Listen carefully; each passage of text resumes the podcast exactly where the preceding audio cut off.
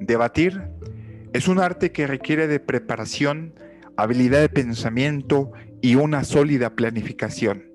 Su práctica es una verdadera guerra de inteligencias. 33 estrategias para ganar un debate es un podcast donde te enseñaré algunas técnicas poderosas para llevar a cabo esta disciplina. Cada una de ellas estará fundada en teorías y experiencias explicadas de forma sencilla y breve. Comenzamos.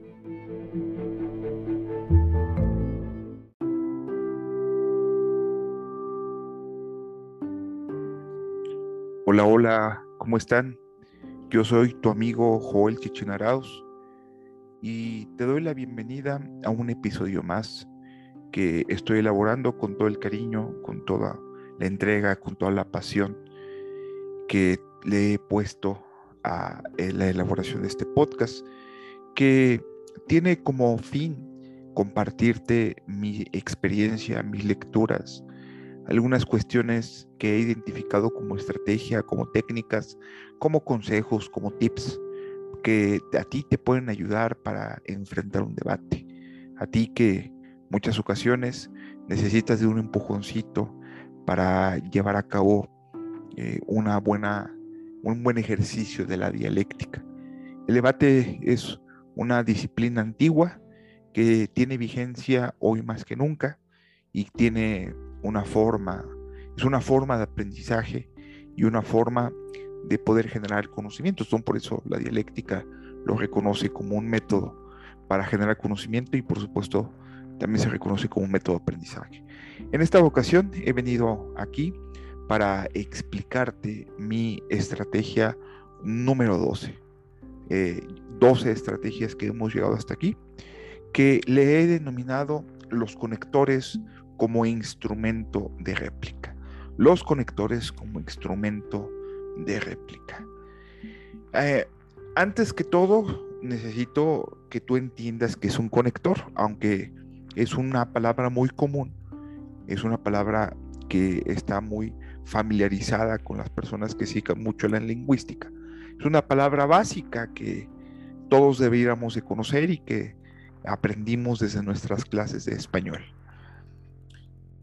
los conectores son términos o son expresiones que unen palabras, ideas, frases, oraciones o párrafos entre sí su uso es necesario ya que establece una redacción fluida, organizada, coherente, pero principalmente lógica. Eh, esto hace, hace que cada oración, cada idea tenga una conexión, por eso se llama conector, es decir, estén debidamente relacionados. Cuando existen conectores, nuestra lectura o nuestra escucha tiene una relación lógica que hace que lo entendamos mejor y esto hace que tengamos una mejor comunicación con las personas que nos están escuchando. Pero no solo se trata de comunicar, obviamente el primer consejo es que utilices estos conectores para darte a entender mejor, para que tu público te escuche. Para esto hay muchos conectores, cualquier diccionario nos los puede indicar de acuerdo al propósito que le queramos referir. Y entre más conectores conozcamos, como sucede con los sinónimos, más eh, opciones eh, tenemos para comunicar una idea con otra. Conforme uno va mejorando la redacción, te vas dando cuenta de que los conectores son fundamentales para el debido entendimiento de un texto y por supuesto también para hablar en público. Entre más variedad, más opciones. Sin embargo, para el ejercicio del debate, que es lo que nos lleva a, este podcast, a esta intervención, muchas veces eh, los colectores que elegimos al momento de debatir no son los correctos para nuestra intención en el debate.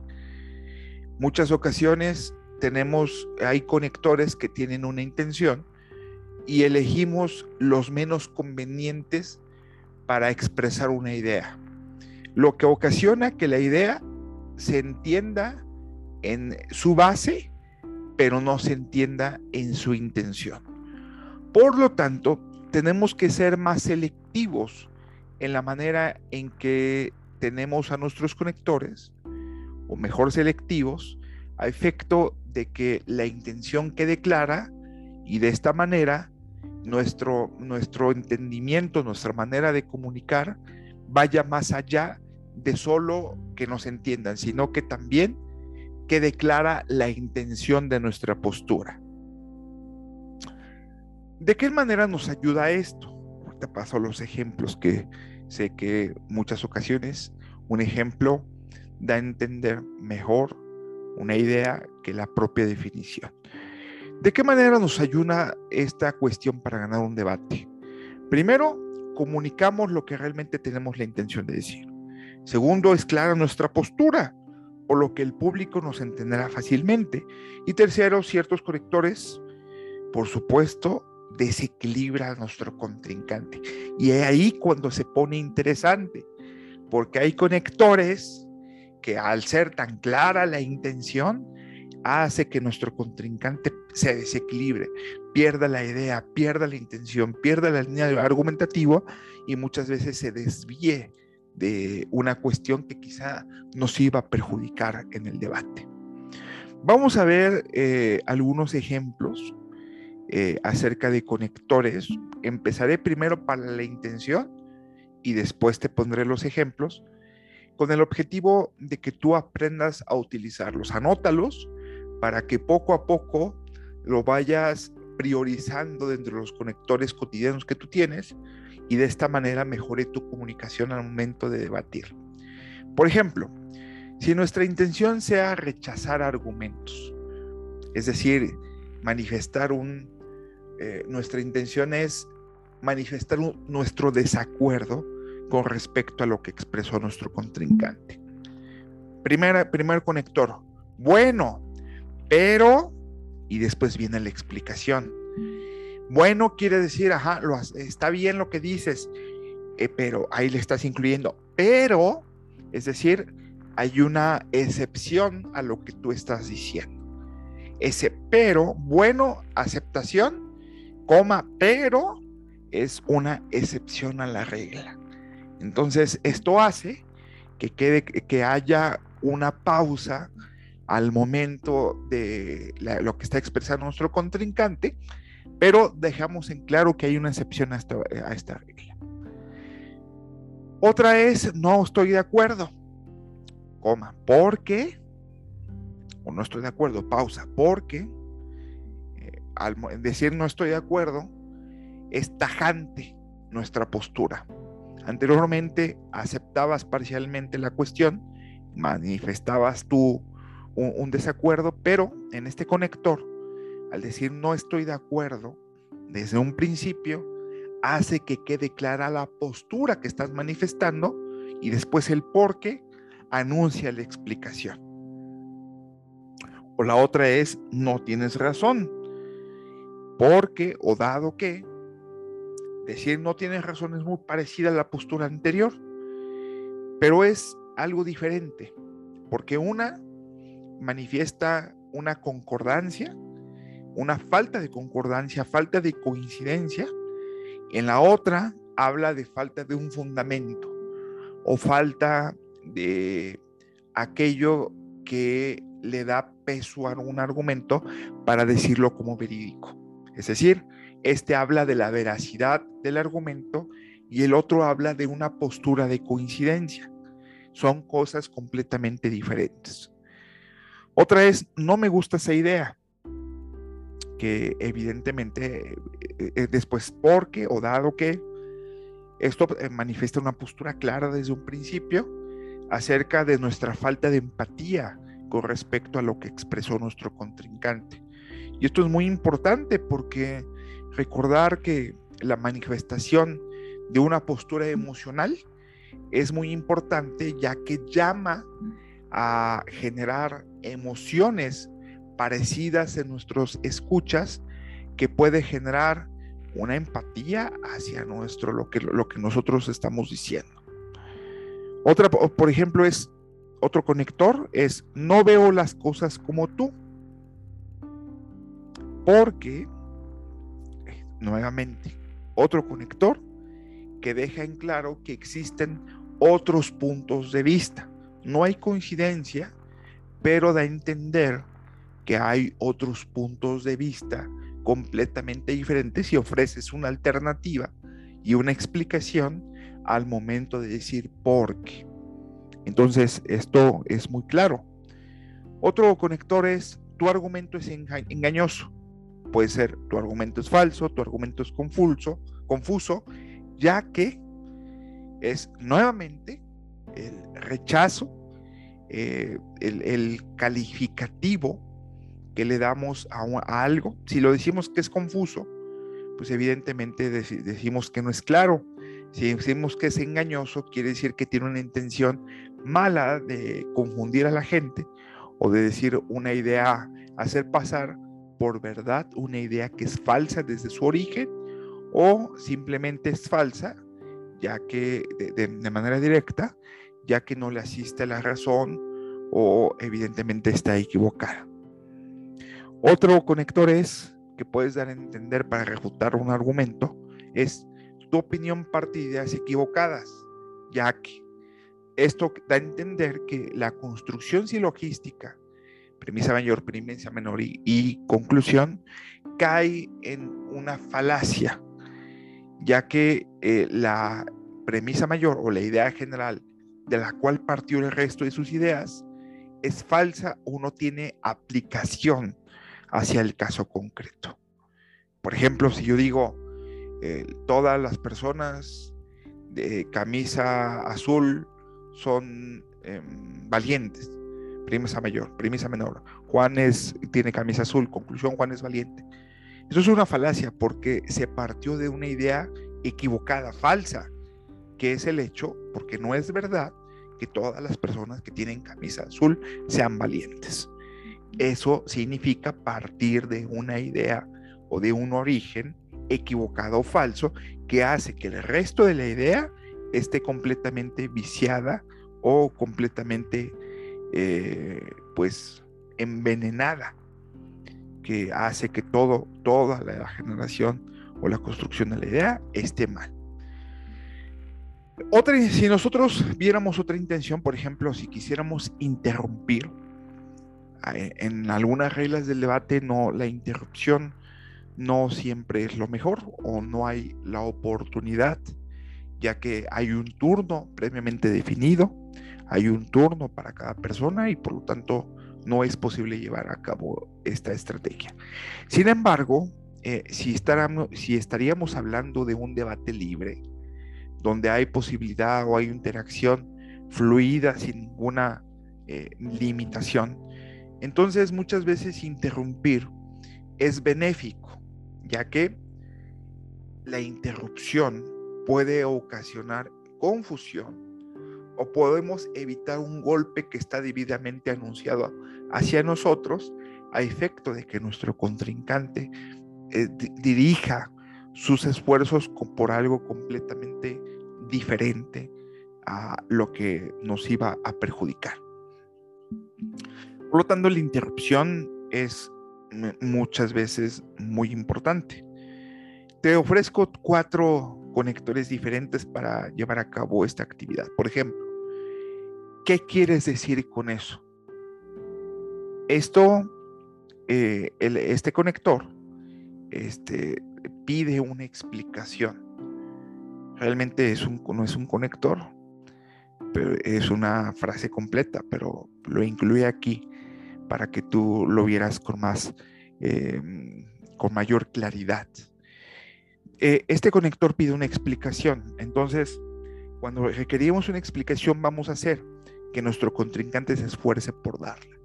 Si es alguien que tiene falta de concentración, va a perder mucho tiempo o va a desviar su atención en la línea argumentativa que llevaba y por lo tanto vamos a hacer que se desconcentre.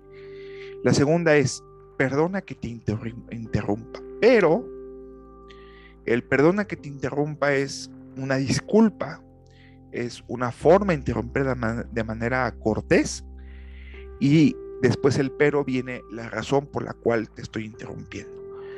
Eh, esto, este conector te lo ofrezco con el objetivo de que no pierdas la educación y al mismo tiempo para que sea una interrupción tajante, sin escrúpulos, bueno, mejor dicho, con escrúpulos, pero directa. Y otra es, tienes forma de sostener este argumento, ya que eh, esto evidentemente habla de que eh, estamos pidiendo pruebas por parte de nuestro contrincante para que no se quede como una opinión banal, una opinión simple, una opinión que no tiene claridad en el punto. Entonces vamos a hacer que nuestro contrincante se esfuerce por mejorar su argumentación y eso va a hacer que esta interrupción pierda tiempo en su arenga y, no eh, avance debidamente en el tema. Otra es otra, intención es para proponer. Las propuestas en el debate son muy importantes, son, fundamentales, porque una persona propositiva eh, se nota o proyecta o comunica una persona constructiva o una persona sana. Y es importante muchas ocasiones proyectar esta cuestión. Muchas ocasiones nos tenemos que ver 100% destructivos. Va a haber necesidad de ser destructivos, pero en otras ocasiones va a haber necesidad de constructivo y realizar propuestas es muy importante. Tú puedes iniciar eh, tus propuestas de diferente manera, no una es clara, que es propongo, y empezar siempre por la palabra propongo, propongo como una forma de ser claros que se trata de una propuesta, porque muchas veces proponemos sin decir propongo. Y eso no, muchas ocasiones, el exceso de palabras hace que la propuesta se ahogue en un océano de banalidades donde nadie entiende realmente qué propusimos. Otra es, ¿qué te parece? Y después viene la propuesta. El ¿qué te parece? es una opinión, pide una opinión universal referente a una propuesta que vamos a hacer de manera directa. Es una forma educada de anunciar una propuesta a nuestro contrincante o al público a efecto de que le pongan atención y dejarlo en claro también que es una propuesta. O también podría ser, podríamos, es una afirmativa de hacer algo. Esto comunica hacer, hacer, hacer, elaborar. Y el hacer o elaborar eh, es eh, un sentido afirmativo que comunica algo sano. Y aparte, decir podríamos habla de un equipo y armar equipo con referente a una propuesta también proyecta a un polemnista constructivo o un polemnista sano. Ahora, por último, yo sé, hay muchos conectores, pero creo que estos fueron los más representativos. Quizá si tú me lo pides, podcast escucha, te puedo destinar otra eh, una segunda versión de este capítulo, de esta estrategia que ya se convirtió en un poco larga. Ah, por último, si nuestra intención sería dar una opinión, que también es muy importante, puedo, lo voy a enunciar rápidamente para no perder más tiempo, porque este capítulo también ya se volvió un, un poquito largo, ya lleva 18 minutos. Eh, si el, con la, intención sería, sería dar una opinión, podría ser, en mi opinión, que es algo claro, directo, eh, evidencia la intención. Otra es, pienso que, pienso quiere decir, es un sinónimo de opinión, que es un ejercicio, una acción, que también da a entender que nos estamos refiriendo a lo que nosotros, nosotros creemos. Otra es creo que, es un sinónimo. Otra es me parece bien, eh, me parece mal, que es una opinión clara y después la explicación. O a mí me parece que, o estoy seguro de que, o no me gusta o sí me gusta que es una afirmativa o una negativa, que al final de lo que se trata es de que haya claridad de que simpatizamos o no simpatizamos con referencia a nuestro debate. Bien, estos fueron de manera muy rápida algunos conectores representativos que yo te quise explicar. Te pido una disculpa si este podcast, esta estrategia se fue un poco larga, la verdad es que lo merecía, eh, ya que necesito ser muy textual, muy claro en lo que te quiero expresar y te quiero explicar referente a estas estrategias. Espero no haya mucha complejidad. Muchísimas gracias. Te pido por favor que me escribas a mi Facebook. Me encuentras como Joel Chichinaraos, como Joel Araos, eso es en Facebook, como Joel Araos en Instagram, eh, que son las dos redes que me puedes encontrar, así como en Spotify. Eh, escríbeme tus opiniones, manifiéstame si tienes alguna técnica, estrategia que quieres que expliquemos y de esta manera este podcast se convierte en algo más interactivo. Muchísimas gracias. Hasta la próxima.